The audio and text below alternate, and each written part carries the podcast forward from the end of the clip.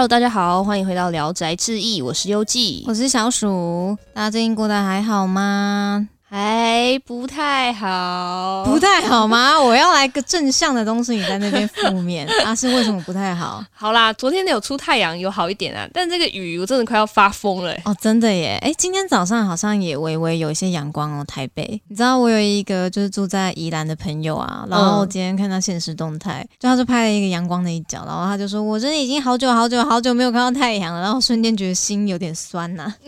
宜兰的朋友就是那个日照数好像。是数一数二少的，对吧？对，讲不出任何话，无话可说，就是那么的，对，就是那么的让人想要流泪。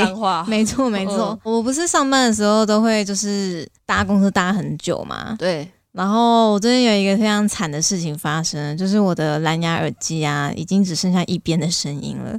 我真的不知道为什么会这样，就是蓝牙耳机不是都有一个 home 嘛，就有个家，嗯，然后把它放进去充电嘛，嗯。然后我不知道为什么我的右耳完全充不进去，反正我就是因为只剩一边啊，那其实也不太能听音乐，因为你知道有的那个音质比较好的平台啊，像会有什么保真压缩嘛，嗯，然后它就会把那个声道分得很明显啊，对对，然后有时候我听的时候就发现，哎，啊鼓声不见了，因为鼓声在右耳，我想，哎，我的鼓不见了，我听到的是一个不完整的破东西，我觉得啊，算了算了算了，不要听不要听了。导致我现在搭公车是没有事做的局面，然后划手机又觉得哦我要吐了，就觉得我要晕车了，所以最近我就开始会带一本书在包包里面，没事做的时候就打开看一下书这样子，然后我发现其实还不错诶，还蛮文艺的，我的妈，就也没有在追求文艺这件事情啊，就只是觉得哦已经好久没有就是有一小段时间静下来看书，对，然后就觉得嗯算是因祸得福吗的感觉。然后分享一下，我最近在看的是就是凑佳苗的告白，蛮著名的一个日本文学啦。就是如果看完之后，我觉得有什么想法的话，可能再分享给大家我的读后感。那其实我们今天就是也想要分享一部很小品的作品啦。那刚刚的开头呢，就是有稍微提到一些生活中小小的小发现、琐碎的小事啊。没错。那我们今天想要带给大家推荐的作品是漫画家真造圭吾的连载作品，叫做《平屋小品》。那这个作品是二零二一年在 Big Comic Spirits 刊登的作品。那这个 Big Comic Spirits 呢，是日本出版社小学馆所推出的青年漫画杂志。它的受众就是它的 TA 是比较年龄层比较高的青少年啦。对，他是青年读者群啊，其实也就是像我跟游记这样的年纪，大概二三十岁左右这样子啊。我不想要成为他们的 T A，我想那个小朋友给我长大，想要缠奶嘴到什么时候？嗯，好啦，那来简单先介绍一下，让各位听众有个稍微的了解啦。这个故事呢，它的大纲是。我们的男主角呢是一名二十九岁的青年，他叫做红人。那他为了就是成为演员的梦想呢，他踏上东京这个大城市。但是谁知道他成为演员之后呢，才发现自己根本就没有办法好好发挥自己的演技，因为他只要在喜欢的类型的女孩子面前呢，他就没有办法演好戏，他就是会变成支支吾吾的啊，就是整个让导演很看不下去的这样子，听起来超像借口的。对，但是他真的就是里面画到，他就面对美女的时候，他整个就是面无表情，然后就完全脸不好这样子，就蛮白痴，动作僵硬。对 对对，然后后来就是逼不得已啦，就还是结束了自己的演员生涯之后呢，他变得没有目标，那也没有特别有一个抱负，没有梦想。那这样的他呢，就成为了菲特族。优记有听过菲特族吗？没有，菲特族其实就是源自日文 freeters。打工族的意思啦，老实说，他们就是没有一个稳定固定的正职，那都是靠着打零工过生活这样子。这样的他就是自由的过着每一天。但是说是这么说，旁人来看的话，应该就是游手好闲，应该会被邻居的阿伯念的那一种。对啊，对啊，就会觉得说，哎，这个怎么都没有一份正经的工作。总之呢，就是那种僵硬的大人们会看不顺眼的那种。嗯，其实红人呢，但是他很有长辈缘啦，因为前面提到他有当过演员嘛。那说真的，他的颜值一定还是有一定的分量在啊，水准。对啊，这样才可以出道嘛。因为他很擅长跟长辈攀谈啊，就是会称赞奶奶们说：“哎、今天很漂亮啊之类的。”就是像这样子很和蔼的青年。除了年轻女性啦，对年轻女性就会开始结巴。那这样的他，就是在东京跟一位嗯有点难相处、总是铁着面的奶奶呢是忘年之交。这个奶奶她独自一个人住在一栋独栋的平屋里面。那说明一下，平屋呢，它就是只有一层楼，嗯，那可能会有一个小庭院啊，然后庭院就会有一个小小的平台，可能可以坐在上面泡茶啊、乘凉啊，或是坐在上面吃西瓜等等。是所谓的岩廊啦，对对对对，就像那样，大家应该脑海会有一个印象在啦。就是那种很多动漫画会看到，大家会在上面风铃声啊，对对对对吃西瓜那种，没错，没错，旁边有一个电风扇在吹，就类似这样的场景，大家应该脑海里面都有浮现一些画面我很憧憬。没错，没错，我也很憧憬，感觉很适合过暑假，就是像这样子的平屋。那红人呢，很常去找这个奶奶吃吃饭呐、打屁哈啦。两个人呢，就是成为了所谓的饭友。但是奶奶呢，终究还是上了年纪，很突如其来的，可能是时间到了吧，奶奶就很突然的奏事了。那她写下的遗书呢，里面写着啊，红人，哎，这个平屋呢，就交给你了。于是乎，红人就在这栋平屋里面展开了他的新生活。这个时候是樱花纷飞的时节，也就是正值春天四月。那红人的小表妹，她就就是小夏。小夏她也考上了东京的美术大学，也一起来到东京。那他就是也一起顺势住进了红人的这个平屋里面。他们有时候吵闹，有的时候也会一起烦恼一些生活上的大小事。那两个人的平屋小品就这么展开了。那其实这部漫画它的剧情呢，简述之下就大概是这么一回事。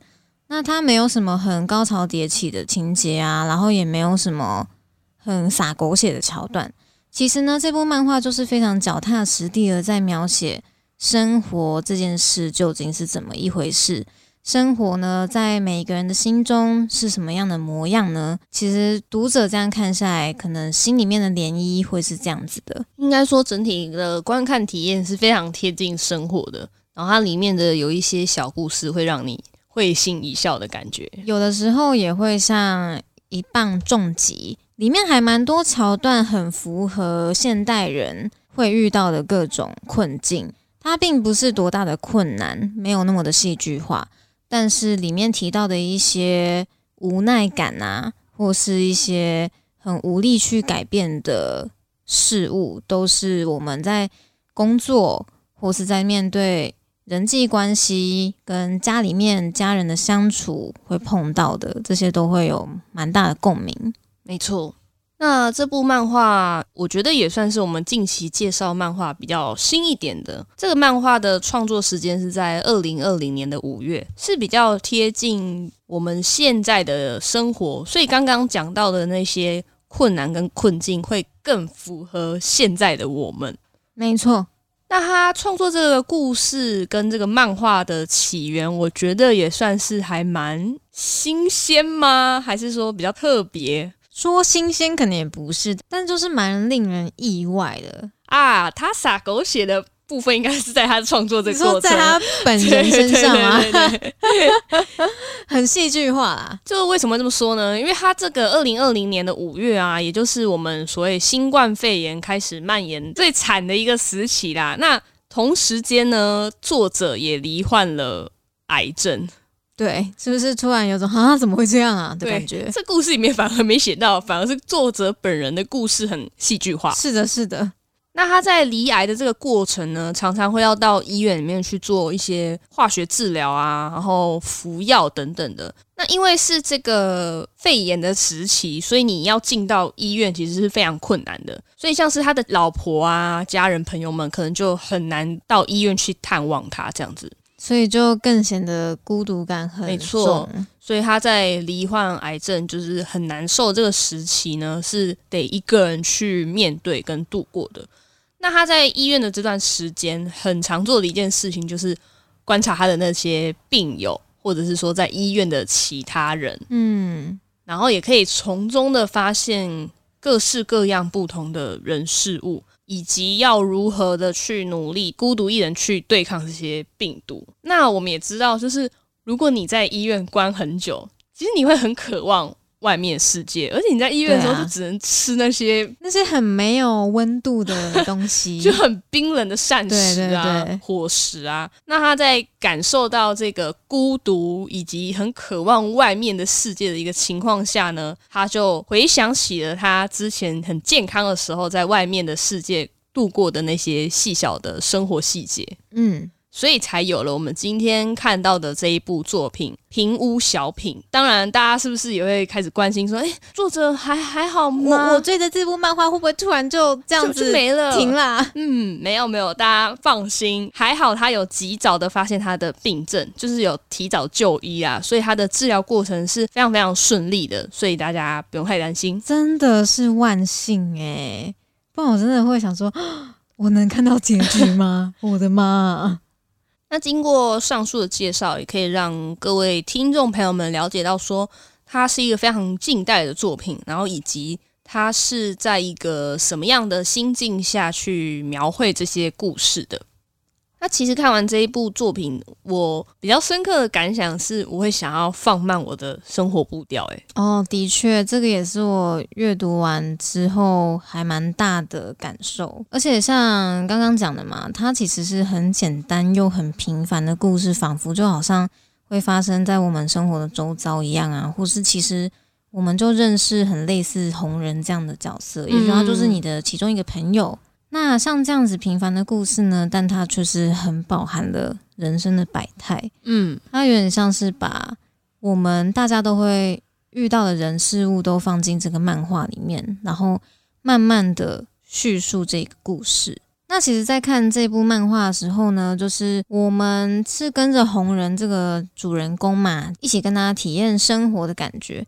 那其实我有一个。想法就是，哦，我相信只要好好的对待别人啊，那自己也就可以好好的被对待。嗯，有的时候其实还是会反省，可能自己在生活中压力大或是工作烦躁的时候，可能对朋友、对家人口气就变得比较差一点。可是其实大家都没有欠你啦，所以真的是要好好的谨记在心，说就是平常真的要想想别人是怎么对待自己的，那自己也要好好对待别人。没错，像小鼠讲的，其实算是我近几年来一个很大的生活目标，就是我会尽量的在我的生活或者是跟朋友相处的过程，保持一个好的情绪，因为我觉得像是一个好的情绪，它其实还蛮可以感染别人的。嗯，真的。而且有的人会觉得说，哎，你怎么好像都没什么脾气啊？可是你平常都那么开心吗？没有，没有，没有。其实大家怎么可能每天都开开心心的？是因为我们重视这些人，所以才选择用好的方式去展现给大家。真的，大家要互相。没错，对，我也希望大家都是可以一个开开心心的。生活态度去面对，但很多朋友都会说：“你你每天那么开心，你是不是隔音嗑药？” 因为其实我觉得这个状态呢，在漫画里面也有看到。因为像很多人都会觉得：“哦，红人，你到底是？”怎么有办法每天都那么开心？难道你都没有烦恼吗？我觉得其实红人呢，他这个角色作为一个打工族在里面，一定会受到很多社会上就是带有偏见的眼光吧。嗯，一定有很多人会酸他，说什么整天游手好闲的，不找一个正职啊，不知道在干嘛。其实这种话他已经听多了，但他却还是选择用一个就是和和爱爱、微微笑笑这样子面对大家。那其实他心里面遭受到的压力一定是不小于大家心里面所想的。但是你们有去试想过打工族的心里会在想着什么吗？其实我觉得亚洲人吼，亚洲人可能真的比较会难以想象这种事情。嗯，因为像你应该有一些朋友会去欧洲打工度假吧？对，其实说真的，那些也是打工族啊。是，然后但是在国外，这个就是一个非常普遍的事情，因为他们就是足以靠那些收入养活自己嘛。不过在亚洲的话，可能就会比较困难，因为大家有一个不安定感，还有社会的框架在亚洲是非常的明显。但我觉得其实这都是大家的选择啦，不管你是在欧美地区还是在亚洲，其实不管怎么样，大家都是很脚踏实地在工作，就是大家都活得很正直，不偷不抢。我觉得这也是丢出了一个，难道人一定要符合就是成功的框架吗？那成功的框架又是怎么模样的？难道这不能由自己来定义吗？其实我觉得这个也很值得去思考。没错，呃，人们所说的成功，就是到底是什么样的呢？嗯，普遍上社会上的成功应该就是赚大钱，对啊，然后就是你有一个美满幸福的家庭啊，然后你可以。嗯，孝顺父母啊，等等的。但在这个故事里面，也有就是呈现到说，这些你所谓的成功的人，他们真的过得很快乐、很开心吗？那像在这个作品里面，就有一个女性的角色，也比较像是一个女主角的角色吧，她叫做丽花爱。那她就是一个在。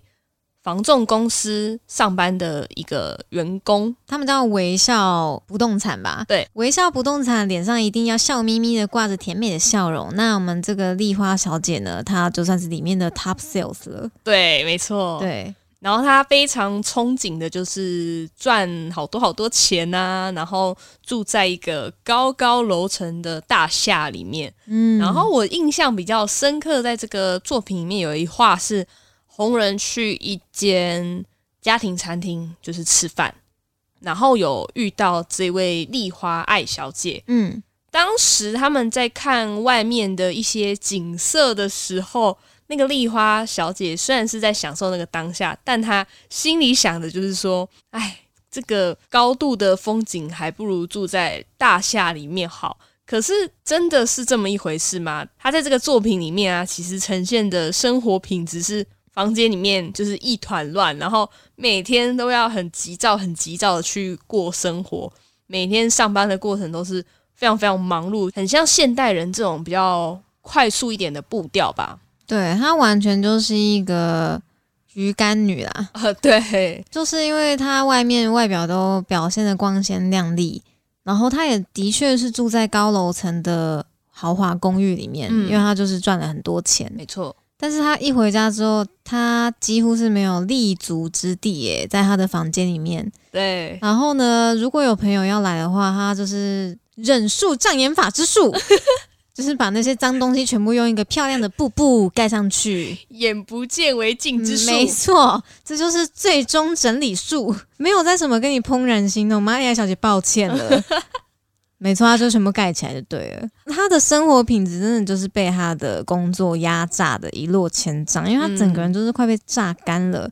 他每天都活在一个非常高速的节奏里面，他没有办法慢下来喘息，他也没有办法安排给自己一个好的空间跟时间，让自己可以好好的生活。没错，所以看到这样子的角色跟红人去做一个对比的时候，我就会想说。这就是我们所想要的一个生活的状态，或者是生活的态度吗？好像也不见得。看完之后，我是这么想的。那相信一定也有人可以做到平衡啦。嗯，但是我觉得这个就是要靠意志力了，就非常的困难呢。对对对，因为像我平常生活啦，我平常的工作也没有到真的非常非常就是压榨我到没有力气去做别的事情。但是就连这样子，我回家可能都还是会想要把包包就放着，然后就是明因为明天还要背嘛，我就不会很强烈的想要一定要把它挂到我的衣帽架上面之类的，就会觉得有种呃随便的态度啊，反正明天还要穿啊，反正明天还要背，先放在地上没擦吧。然后我觉得丽花小姐可能就是这种心态放的非常大。啊，反正那个还要看，那个还要用，那个还要明天再丢就好。对对对对对，就变成这么样子，就变成一团乱了。没错，我觉得这部漫画很让人产生共鸣的地方，就是像刚刚丽花小姐的例子，就是一个。那里面还有很多其他的角色，不只是这个房仲小姐而已。她其他还有就是，嗯，红人以前的高中同学啊，还有小夏啊，他在美术大学里面遇到的一些新朋友。其实这些角色，他漫画里面都会陆陆续续就是描写到，嗯，那每个角色的年龄层都不同嘛，所以大概每个年龄层会遇到的烦恼跟困境啊，在里面都会稍稍的带过。那这个时候就会让人家觉得，哦，对啊，就我在这个年纪的时候也遇过差不多的事情，我也在人际烦恼上也有这种碰壁的时候。像里面我有一个蛮印象深刻的角色，就叫做秀树。那秀树他呢，其实就是红人他的高中同学啦，他们是一起玩在一起，到出社会之后都还要继续在联络。嗯、先说说他他的长相的话，他并不是帅哥类型，那就是一个蛮普通的男生，但是他对自己呢就是异常有自信。那旁人来看可能会觉得他很喜欢装逼之类的，很自恋，对，是有点自恋自恋的那种男生。但是呢，会让人觉得很熟悉，对吧？因为生活周遭一定会有这样的朋友出现，所以他虽然自恋，但并不会让人家讨厌，这是蛮有趣的一点。我觉得可能很多人也会在秀树身上看见自己的影子吧。嗯，就是虽然对自己有自信，但是呢，其实自己也知道这个自信是有点像是盔甲的东西，就是包装起来的感觉，把自己包装起来，想要让自己看起来强大，所以表现的很有自信。因为其实自己大概默默的知道呢，嗯，自己的能力可能没有办法达到自己想要成为的那个样子，所以至少想要让自己看起来是自己想要的模样。我懂，因为我觉得现在的网络世代就是这样，大家都想要在网络平台上面呈现一个很完美理想中的自己，嗯，所以我觉得秀树这样子的行为不会让我觉得很讨厌的感觉，是因为我觉得大家都是在做这样的事情。对，，是真的在装逼，没错。但是他也真的是在合理范围装逼啦，对合理范围装逼，然后是为了想要让自己看起来强大。嗯然后谁没有这种时候呢？因为有啊，对啊，我有的时候也会碰风啊，对不对？嗯，也会稍微膨胀自己一下，可能知道自己的程度没有到那样，但是还是想要让自己看起来到那样子。懂啊懂啊，对大家应该都懂吧？对对对对对，所以会觉得哦，其实我心里面也有一个像秀树的地方。我觉得这就是这个漫画神奇好看的地方，嗯，就是他把人的一些，这应该算是什么缺点吗？还是说小手段，用一个人物去把它描绘出来？。对。然后让你觉得非常的亲近，仿佛这个人就是在做这一件事情的自己的感觉。对对对，比如说有人问你，哎，今天工作怎么样啊？然后你可能当下就很笑，说，哎，很好啊，我觉得今天什么都很顺利。但其实就是你今天过得很惨，然后被主管还训了一顿。但是你对外你怎么会把这些脆弱展现出来呢？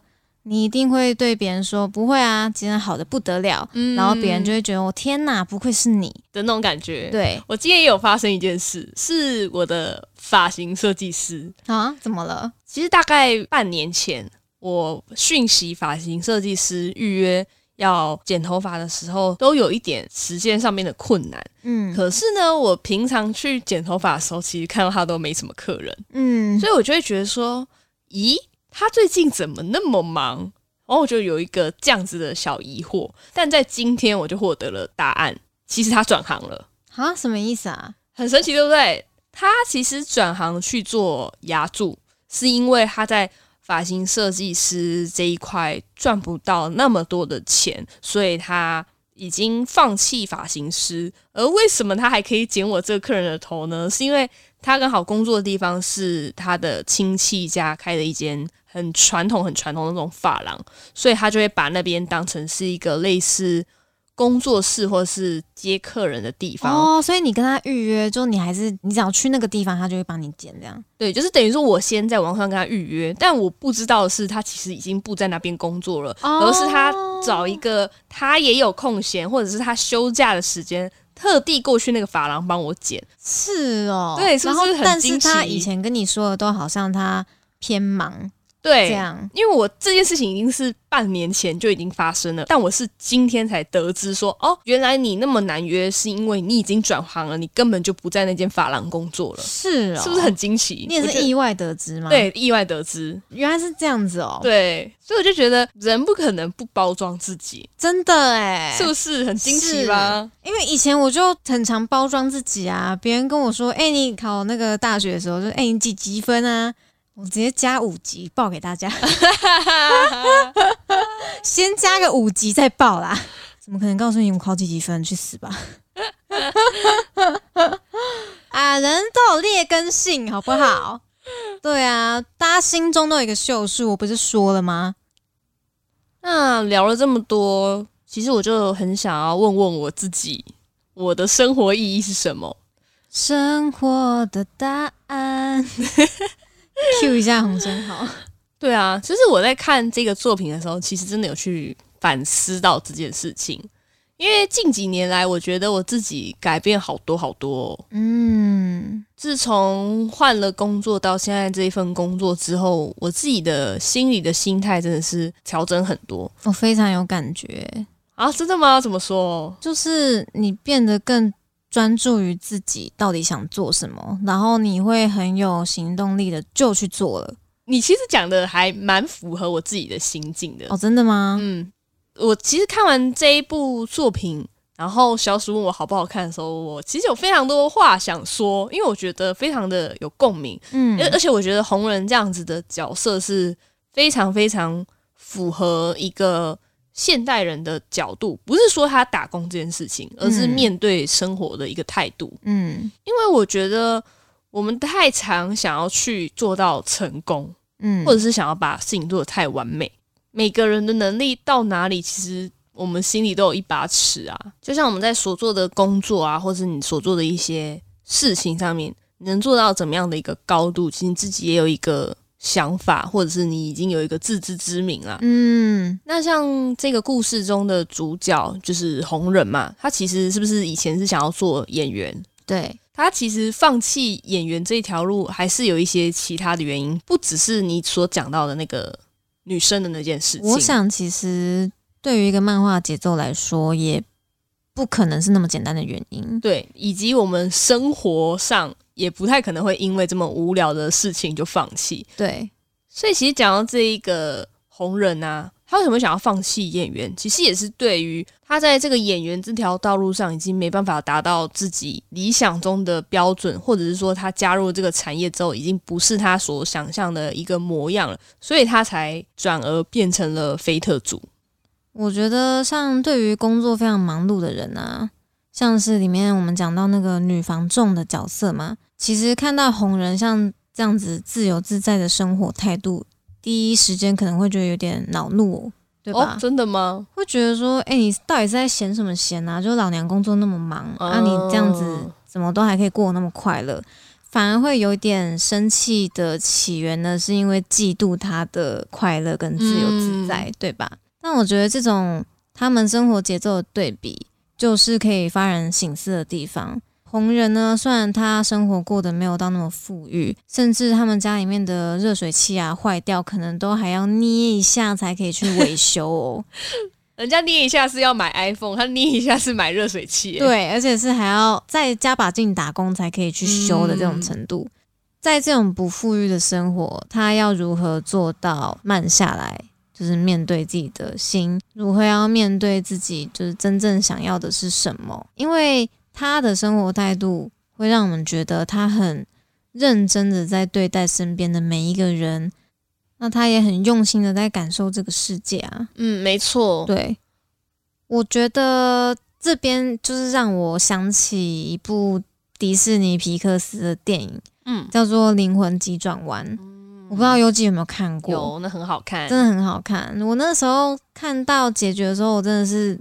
满脸都是泪水，因为我真的太感动了。嗯，其实这部《灵魂急转弯》跟我们今天讲到的《平屋小品》，我觉得他们有一个相同的点，就是说生活的那个 spark，就是《灵魂急转弯》里面提到的火花嘛。嗯，因为里面有很多要准备要去投胎的灵魂预备军，他们要找到那个生活中的火花，才有资格去投胎转世。嗯。那其实生活中的那个 spark 不一定要是远大的志向，它到最后呢，说明了它其实可以是一片落叶，它也可以是你下雨天的时候溅起的一个水洼，那它也可以是当微风吹过你的脸颊那个清凉的感觉，甚至它也可以是让你驻足的街边的野花。嗯，我觉得生命中的每一个感动，其实都可以是你生活的动力。生活的意义嘛，对生活的意义，因为生命这件事情本身就是很有意义的一件事情，的确，专注在每一个当下，你就可以打开你的五感啊，去接受就是这个世界要带给你的各种感动，然后你也可以去更加感受生活。我觉得大前提呢，就是你要让自己放慢脚步。的确，因为我真的觉得，刚刚前面有讲到嘛，我这几年改变很多很多的原因，就是我放慢了我自己的脚步，我不会很极力的想要去寻求一些什么马上就可以达到目标的事情事物，我就是在享受他们这样子。当你在一个这样子的心情跟一个状态的时候，你可以更去接纳不一样的人事物。举例来说，像我以前对朋友这个关系定义就非常的严格，嗯，虽然说现在也是，但是我觉得我改变很多，我可以接纳他们。因为像以前我会觉得说，没有认定你是朋友，你就不会用，就没办法。走进我的心，嗯然后我也不会想要跟你交谈等等的。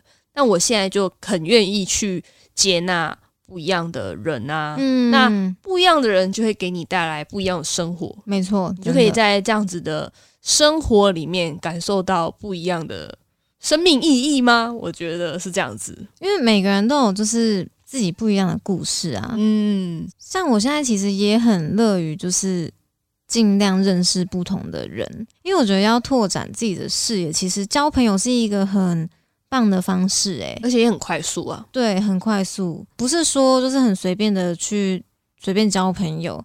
我觉得用心的对待别人，那别人也会是回忆一样的感情啦。嗯，我觉得每个人都是那么的特别，因为大家的大脑构造都差太多了。对我觉得认识一个新朋友的时候，我总是会觉得很惊奇啊，就是竟然会有人是有这样的想法去看待世界，然后也会觉得自己多了一个不一样的思考视角。对，然后我觉得也会更加完善自己不足的地方吧。嗯没错。对啊，然后你就可以以一个不一样的角度去看这个世界，感受世界的美好，又在鸡汤了。真的是鸡汤诶。那其实看完这个作品啊，我觉得这个作品还有一个很吸引我的地方是作者的旁白独白这个部分。它有点打破第四面墙的感觉，因为它就是直接用那个旁白的对话框跟读者说话。对，我觉得超有趣的，很像是这个故事已经非常非常有趣，然后很贴近生活，可是还有一个人在跟我讲话的感觉。嗯，那看了这个作者的这个独白啊，我就觉得突然好像觉得没那么孤单了。原本是多孤单，反正是觉得有人陪看的对。对对，而且看漫画的时候，我就跟已经跟你讲过很多次，我在看好慢好慢。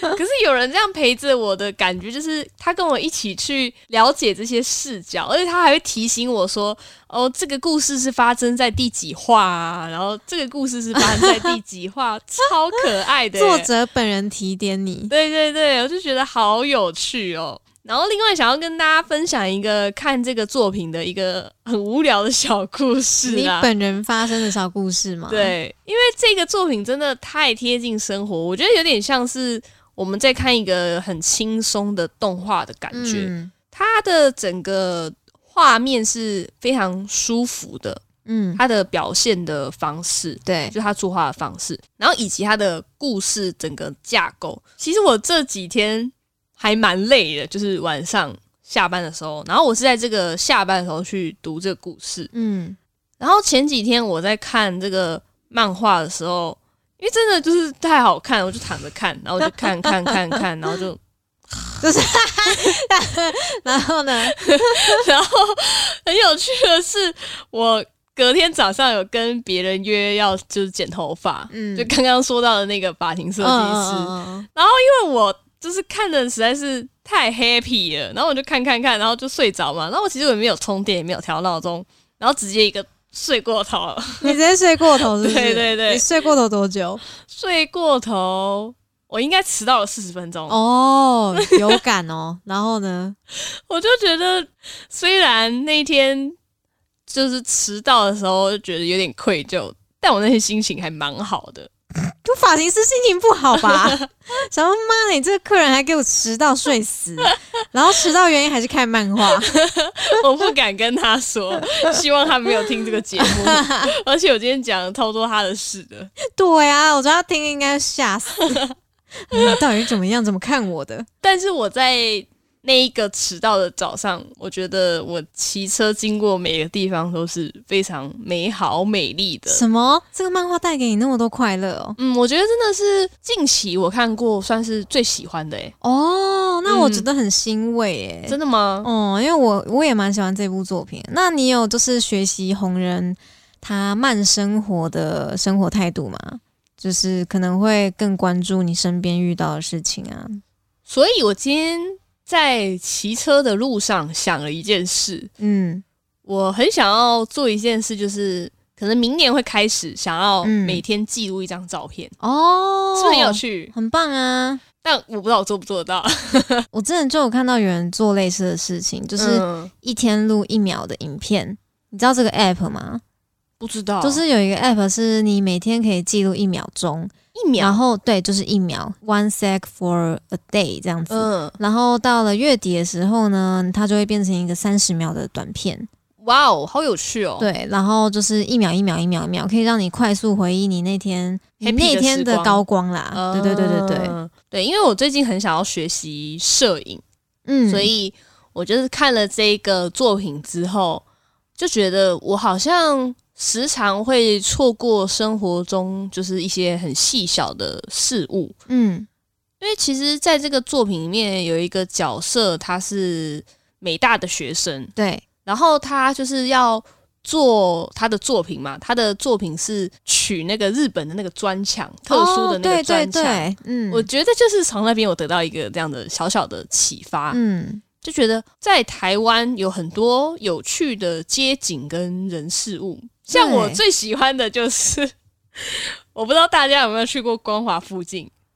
光华附近有一个情趣用品店的一个，我知道那个情趣梦天堂，对不对？对，他每我记得他跟超快，跟超快，而且他超有跟进时事。没错，可不可以放什么进去一点点，放进去一下下什么的？那个真的是快到爆炸！他们是经费无上限吗？嗯，因为广告墙其实不便宜耶，真的，而且他们那个还蛮大，所以我就觉得，其实台湾有很多有趣的街景跟一些生活的小事物等待我们去发现。而且你说到这个，我就有印象深刻，有一个 I G 的账号啊，它就是专门放那个溜滑梯，大象造型的溜滑梯。嗯，有的比较古老的公园啊，它不是就会一定溜滑梯就是标配嘛。嗯，那比较复古的造型就是它会做成一个大象的鼻子。对，以前我们国小是这个。对对对，我们国小我忘记是什么造型了，但是那个以前就是很常见。这个 I G 的名字呢，你可以搜寻台湾大象溜滑梯，它真的很可爱，就是一字排开来呢，就是各种大象溜滑梯。我觉得可能那个你刚刚提到的那个角色啊，他做的事情就跟这个类似啊，差不多。的确，对，就是特别记录每一个收集到的小细节，就有点像有人也会收集那个大肠王的涂鸦，哎，对不对？我也想做，其实我也蛮想做这件事 情。我之前有遇到的时候也会拍耶，嗯，对啊，因为就是台湾各地都会看到大肠王，他超烦的，到处都有哎。对，可是我怀疑有的可能不是他画的啊，真的？应该吧，因为他的线条偏简单，应该如果真的有心要模仿，是模仿的来啊。嗯，对，但我觉得这也是一种蔓延，因为像病毒的感觉。我是作者本人的话，应该也会觉得蛮爽的，真的。对对对对对。那在这边公关优记又要开始发起问题给大家啦，很爱问哦。首先在这期节目的结尾，我们会在 IG 上面发做一个有奖征答，没有啦，不要乱说话。奖品还没有经费准备，我们的泪水给你一小罐。我想哭却又哭不出来 啊！不要闹，反正就是会再问一个问题。就想让大家去思考一下，大家最近在这个繁忙的城市之中，有没有发现一些特殊的美好？我们会用一个问答的方式去询问大家。然后另外还有一个二选一的活动，这 是什么残酷二选一吗？还是不是？我想要问大家，我明年咖喱味的大便还是大便味的咖喱？哦，你离开。我想问大家，我明年的每日记录是要拍？日常生活的那一种吗？还是要拍椅子？椅子，嗯，每一天拍一张椅子，嗯，那你就三百六十五张椅子，嗯，哦，很酷诶。我其实，在前几卷的底片之中，每一卷都有一个椅子。哦，真的假的？这是你一个小小的彩蛋。嗯，所以你这次就是在烦恼说你的每日一照的主题要是什么？要是生活片刻的精彩，还是每日一疑？我觉得每日一疑好像比较有趣诶、真的吗？因为你生活片刻精彩，当你那天忙到翻掉的时候，你根本只想拍狗屎吧？所以我的心情就像狗屎，找不到一个美好的椅子可以拍然后。路边看到一坨屎就拍下来。好啦，欢迎大家可以多多给予我们优记生活一照的那个参考啦，对对对，给他一点建议跟小灵感。那谢谢大家可以听到这边啦。如果喜欢我们节目的话，欢迎动动你的小拇指，也不一定要小拇指啊，反正呢，大家可以动动手指，就是给我们一个五星的好评。那或是也可以在 IG 上面搜寻 LZZY 聊斋志异，订阅追踪我们，没错，那可以收到我们最新的绯闻呢，然后也会时常会更新一些嗯狒狒的小动态啦。那像刚刚优记讲到的一些问答，也都会我们丢在 IG 上面哦。没错没错订阅 订阅追踪所以我说这样的话大家会跑光的。那今天的节目就到这边我是优记我是小鼠。那我们下次再见喽拜拜。拜拜。